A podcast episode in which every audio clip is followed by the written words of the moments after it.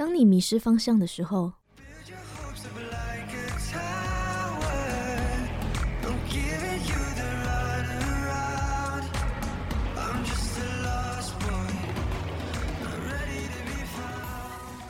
当你无助的时候。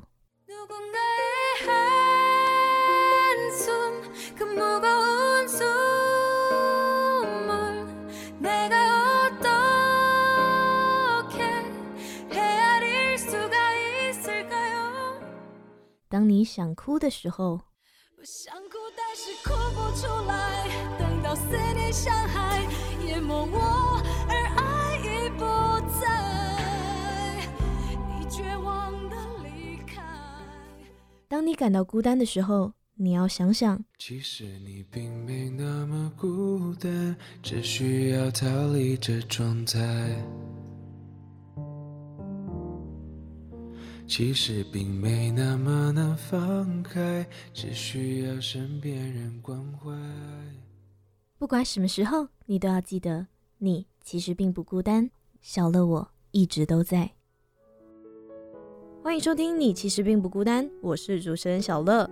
上一集我们邀请到了忧郁症患者杨同学来分享他自己的故事。当天呢，因为采访的时间有点长，想让杨同学来休息一下，所以我们就暂停了录制。现在我们马上进入第一单元，在第一单元之后呢，我们会请杨同学继续我们分享他自己的故事。唉，最近一直觉得自己心情非常不好。没关系，不要想那么多，早点回去休息，一觉醒来又是全新的一天啦。可是我觉得最近自己一直失眠，然后也没胃口吃东西耶，怎么办呢？你不是很喜欢吃甜品吗？那就去买块蛋糕来吃。不然喝真奶也不错啊，怎么样？唉，拜托，请你听我说。欢迎来到我们的第一单元，我们正式再邀请一次杨同学。杨同学你好，Hello，大家好。在上一集，我记得你有提到说，就是在情况不好的时候，就不会想要看手机，不会想要回讯息。其实这算是现今时代的一个蛮普遍的现象，不只是只有忧郁症患者，就好像我其实也蛮害怕，就是手机突然间响啊，或者是讯息一直弹出来，因为我的科系是大众传播嘛，所以很多的科目都会有报告，所以就手机里面就会有一堆的群组，尤其是在靠近期中考或者期末考周的时候，就每一个群组突然间都。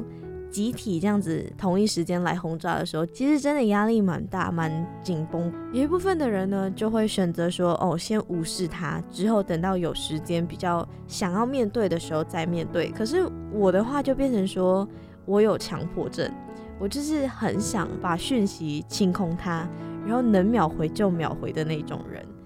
所以就会觉得说找不到那个衡量，到底应该要。先以自己为主还是群组为主？因为又害怕说群主真的是有很紧急的事情，然后要找你找不到你，可能就会拖延到其他人的进度，然后会影响到大家。那你在生病的那段期间，其实都不太爱看讯息，这样子会不会对你的人际啊、打工啊，或者是课业上有一定的影响呢？我觉得一定是会有影响的，因为那时候我以前是。有点资讯，应该到现在我都还是有点资讯焦虑那种人。其实我以前是看到我就会回，然后就是有讯息的时候，我也都会马上就是给人家答复啊，然后维持一些关系。但是，可是我那时候生病的时候，我就是真的没有办法。我觉得我看到我只要听到声音，或者看到手机震动，我就觉得很焦虑，我就觉得很害怕，我就很想要把手机冲进马桶里面。然后，当然。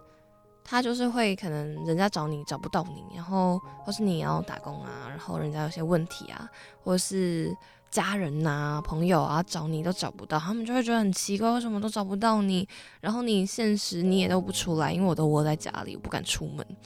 那他们一定会有影响到你的生活，像比如说有些人会觉得说，哎，好久都没有在上课看到你啊，你怎么都没来上课？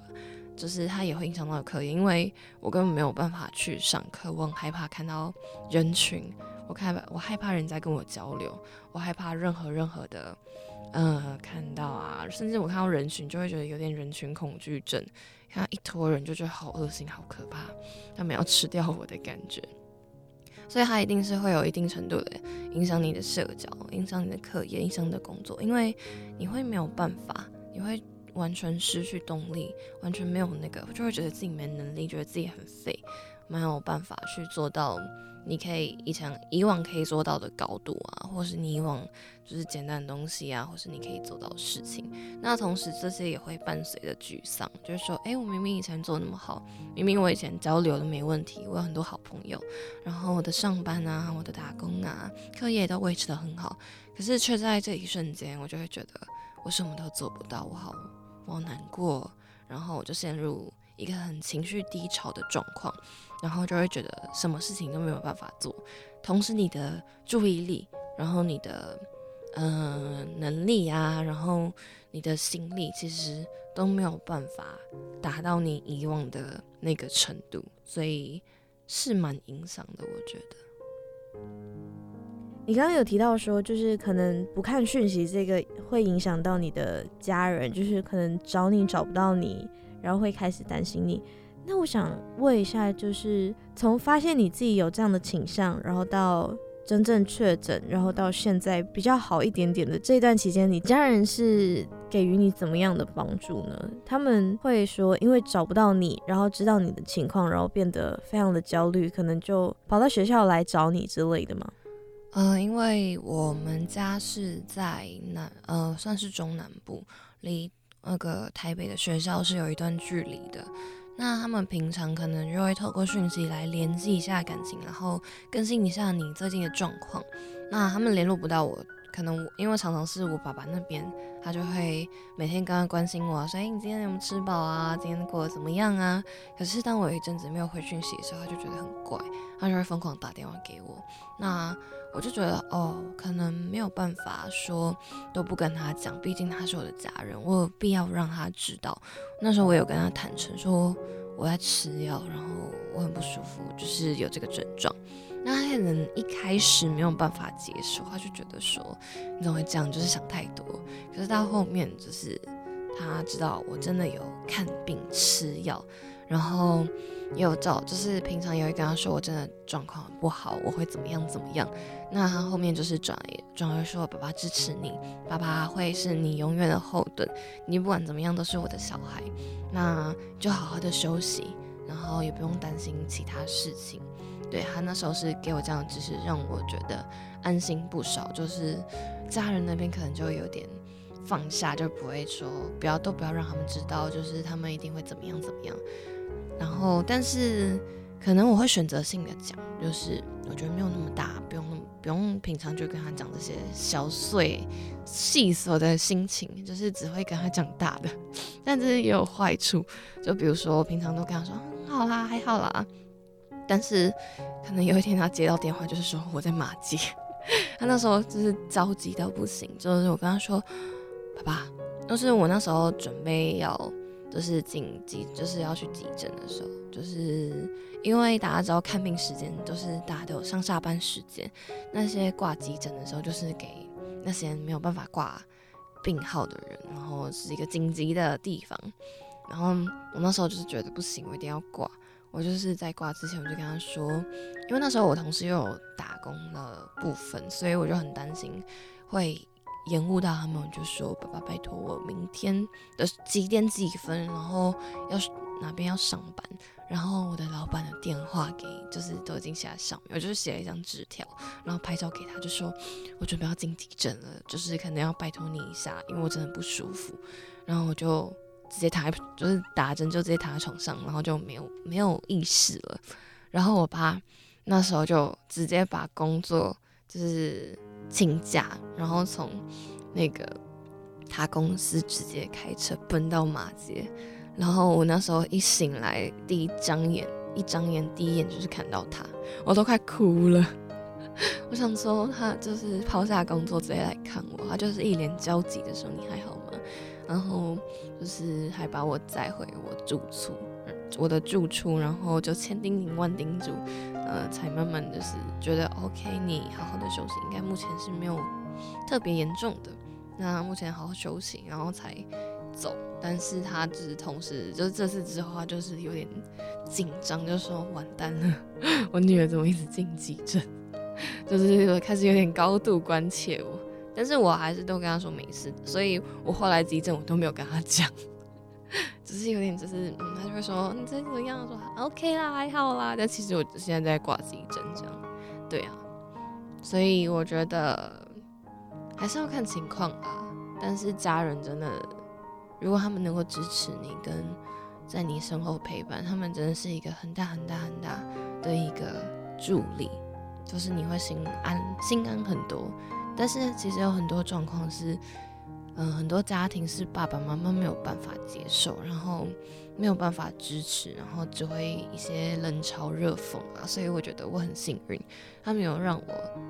觉得他是一个更大更大的负担，他反而是让我觉得很安心，可以依靠的一个港湾，让我觉得在我任何难过不舒服的时候，我可以去找我爸爸，然后跟他说明，然后他会愿意在我身旁陪伴我支持我，所以很感谢。对啊，刚刚听你的分享之后，发现其实家人对忧郁症患者来说真的非常的重要，不管是说在很不舒服的时候，或者是平常。比较稳定的情况之下，都应该多跟家人沟通，多跟家人分享自己的最近的近况。那其实我发现说，忧郁症患者的陪伴者，不管是家人、朋友，或者是另一半，其实都非常的不简单。因为他们要可能处理自己的情绪，然后同时也要接受你们可能在不舒服情况下的一些影响。那你有没有一些就是自己的亲身经历的状况可以分享呢？呃，那时候我其实也有去查一些资料，那还有再加上我自己的个性，我觉得还蛮重要的，就是其实陪伴着。就是你可能是，比如说我的男朋友啊，你的老公啊，你的家人呐，你的好朋友啊，其实对他们来说，这或许是一个有点像未爆弹的东西。你可能有些人会洒落很多负面的情绪，或是不不快乐的事情给另外的那个倾听者。那其实这时候倾听者他自己也会有很大的压力，说哦，我是不是不能说错话？我说了什么话？会让你不开心，会让你很难过，会让你忧郁，然后或者说我做什么事情，然后会担心你怎么样怎么样。其实倾听者的部分，我觉得倾听者、陪伴者他们的角色很重要，但同时我觉得他们也没有办，也没有那个义务要承受你这么这么巨大的情绪压力，因为当他们变成他们的乐，你。你视他们为垃圾桶，你视他们为一个很重要的依靠，但同时他们可能身上就会兼具着你的你的压力，就是他同时要像你刚刚讲的，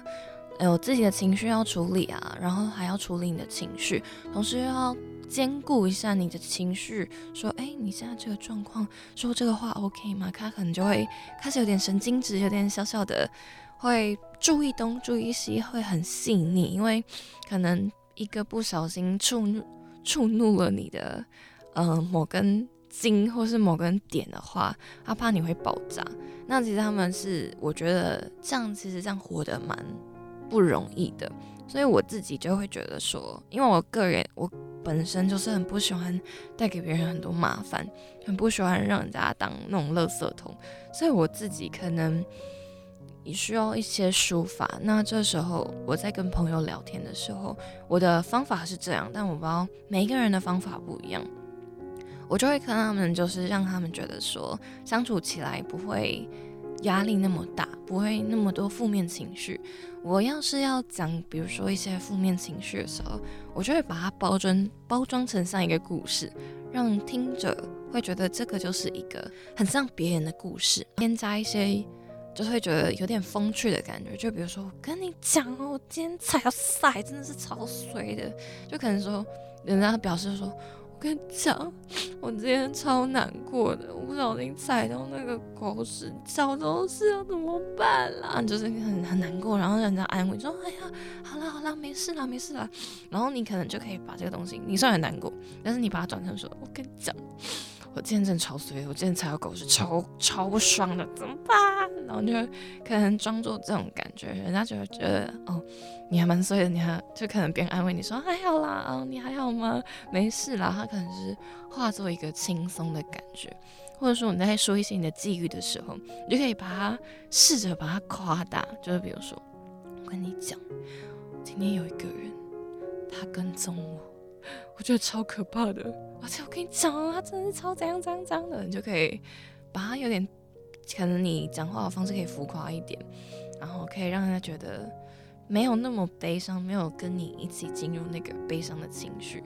那同时你可以做到一个抒发，然后跟他说这件事情的压力。他同时也可以觉得，哦，跟你相处起来是比较没有那么压，没有那么压力，然后没有那么多负担，然后跟你讲话也可以比较自在，不会说，哦，就是都要一定要安慰你，或者说一定要跟你就是，哦，我也觉得，诶，就是。我也觉得有跟你同样的感受，可能大家都说要站在对方的立场上，那你可能转换一个方式，或是转换你说话的方式，然后让人家感受不一样的话，我觉得结果会不一样，你就会让人家会觉得说，嗯，好像跟你在一起不会有那么大压力，我也不会有那么大的担忧，我也不用这么小心翼翼，我也不用说好像。你很负面，我也跟着一起负面，然后负面走了很多的状况，很多的例子是陪伴者跟倾听者到最后也被另外一方搞得自己也忧郁了。我觉得其实这样的状况是很不好的。倾听陪伴者应该是他们就是一个倾听陪伴者的角色，他们是。不应该是要被你这些影情绪勒索、情绪影响的。他们也不是一个义务的角色，他们就是单纯的让你觉得是一个舒服的状态。那对方呢，也希望可能跟你相处，就是人是互相的嘛，就可能你要帮对方想，然后对方也会帮你想，就是有点达到双赢的角色啦。我是希望是这样，而不是一方就是一个愿打一个愿挨的那种感觉。对啊。听你这样说的话，其实忧郁症患者的陪伴者呢，真的是需要很大的抗压能力。其实，忧郁症患者的陪伴者需不需要就是陪伴忧郁症患者一起去看心理医生，就是同时知道他的情况，也了解自己的情况，要怎么样不把自己卷入那个情绪里面。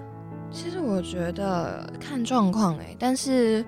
我觉得像是我之前看病的时候，可能我的另外一半就会说：“我可以跟你一起去啊，我也想要进去了解一下你的状况。”可是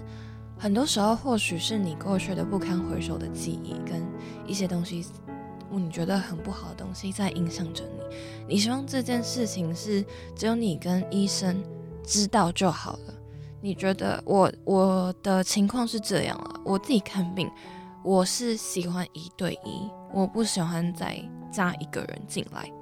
我希望是只有我跟医生彼此知道这件事情，我才可以毫不保留的跟医生说我的状况是怎么样。因为我一方面我会担心说，另外一半知道了我的状况，他会过度担过度担心，更担心，或是知道了一些状况，他自己也会不开心。因为毕竟很在意你的人，他知道你的过往经历，在一遍一遍，尽管你跟他讲过了，但是在重复复述着。这些事情的经过，或是在跟他说一些你的状况的时候，我觉得陪伴者一定可能就是你很亲密的人，很了解你的人，很在意你的人。他知道的时候，他其实自己也会很难受。所以我个人是觉得，一看医生的话，你看心理医生和吃药的医生也好。你可能我的倾向都是一对一，就是你跟医生讲完了，你跟医生说你状况了，全部结束之后，你可能再叫他进来，说哦，我们另外状况，毕竟你的状况跟他的状况是不一样的，因为你先讲完你的状况之后，可能你再拉到说哦，你再跟他一起进去，然后你们再切到另外说，哎，那目前可能就说哦，我现在有一些这这些状况，但是其实我担心。我的倾听者，我的陪伴者，他会有一些不舒服的状况，那我应该怎么做呢？我觉得这是要另外再跟医生讨论，而不是把所有东西都 mix 在一起，这样其实会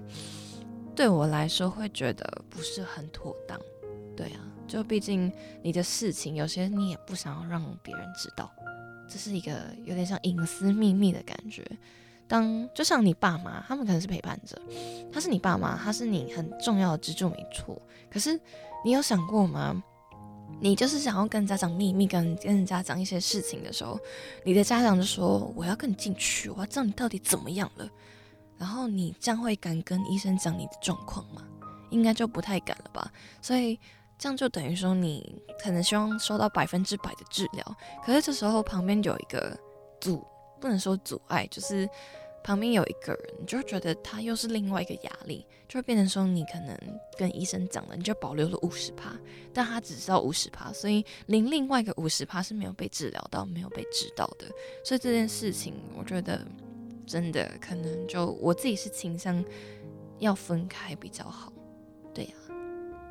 我能明白那种心情，就是每个人的成长过程都会有不同的人在陪伴，所以不会有一个人完完全全的知道你的经历、你的故事，除了自己。刚刚跟杨同学聊了很多，就是过去跟现在。那我现在想要跟你聊一下未来，因为现在你也大五了嘛，所以就是想问看说，未来你计划是怎么样呢？是打算去工作呢，还是说毕业之后先休息一段时间？我目前是没有特别的计划，我觉得我目前的计划，嗯，就是说刚刚没有说特别计划，反而是希望能够专注当下，把我现在立刻要做好的事情好好做好，不要想太多。就是人家说你不要再过多的预设立场跟过多的期许，有过多的 期望就有过多的就是失望。你好好的先控制你的情绪，好好的安抚一下，好好的快乐的过好每一天，这件事情很重要。在我之前还没有这样状况之前，我是很认真、很有点病态的在过每一天。我就觉得把自己每天当真的是有四十八小时在用，也不太用怎么睡觉，就是生活作息啊，我的健康啊，我的所有事情，其实都。为了达成某些事情，然后都牺牲掉了。后来才意识到说，其实真的没有什么比健康跟快乐还重要的。你没有了健康，没有了快乐，其实你生活也没什么意义。你就算有再多的未来目标啊，再多的想要做到的事情，那其实最终都只会变成痛苦。然后你会继续沉沦下去，你会觉得很没有动力。那前面你所设立的所有的。目标跟想做的事情，那也没有办法达成。那你不如好好的专注于当下，好好的让自己快乐一点，让自己舒服一点。那之后，我相信条条道路通罗马，这些问题之后也会迎刃而解。就慢慢的、好好的、专注的享受当下，这样就好了。明白。因为刚刚你有说到要过得开心，然后享受当下。那想问一下，过得开心这一方面，其实每个人的定义都很模糊。对于你来说的话，怎么样算是让自己开心？会做什么事情啊？可能吃啊，或者是去旅行啊，就会让自己的心情愉悦起来呢？我觉得能够好好的正常的生活，这件事就是一个很奢侈。嗯，比如说好好的今天可以好好的睡了一觉。一觉到天亮这件事情，就对我来说是一件很快乐的事情，或是说我今天终于有点饿了，我可以正常的吃饭，或是说我今天吃到一个好吃的东西，今天跟朋友聊了一下天，然后正常的说了一些话，然后开心的度过了一个下午，这些都是很快乐的事情。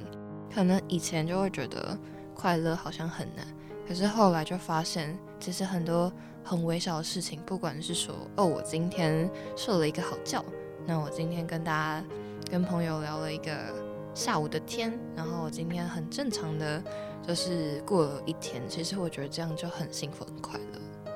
感谢杨同学跟我们分享了他的经历、他的故事，希望你可以早日康复，在需要的时候给我一个讯息，或者直接打电话给我，我会尽自己所能去陪伴着你。那希望今天杨同学的分享呢，各位听众有所收获。感谢杨同学愿意跟大家分享他的故事。那接下来呢，我们就要进入第二单元喽。哎，你听这么认真，在听什么啊？我在听忧郁小学堂啊，这里有好多跟忧郁症相关的知识，你有兴趣要一起听吗？好啊。欢迎来到我们的第二单元——忧郁小学堂。今天在忧郁小学堂呢，想要跟大家分享的是一问二应三转介这个技巧。这个技巧呢，其实不只是可以应用在忧郁症患者身上，其实只要你身边的朋友或者是家人心情不好、情绪低落、有郁闷的心情，都可以使用。现在来正式跟大家介绍一下一问二应三转介的第一个一问这个技巧。一问呢是主动关怀、积极倾听。有些人在情绪不好或者受到打击之后，都会有自杀的念头。自杀这个行为呢，是从想法到行动有一个循序渐进的过程。其实，在自杀之前呢，会有出现一些症状，有一些个案呢，都会有一些线索以及警讯提供出来。可能是口语的，或者是行为的方式，也可以透过他现在所处于的一个环境来判断他现在的状况。因此呢，当发现身边的人有自杀风险的时候呢，请大家认真严肃的看待这个警讯，并且主动运用上星期所介绍的心情温度计来评估情绪困扰的程度，用心去聆听他所遭遇的一个困境。如果确认了对方真的有自杀意图，请大家立刻深入了解自杀危险的程度。要询问一个人的自杀意念并不容易，循序渐进的跟对方讨论主题是有帮助的。一旦怀疑，就立即询问。要了解，这可能是唯一一次可以帮助他的机会。除此之外呢，我也要跟大家介绍一下询问的一些小技巧，例如说间接询问。举个例子。你是否曾经希望说睡一觉，并且不要再醒来？或者是你是否觉得说活着没有意义、没有价值，自己活着并不会得到任何人的一个在乎？除了这些间接问法之外呢，还有一个直接问法，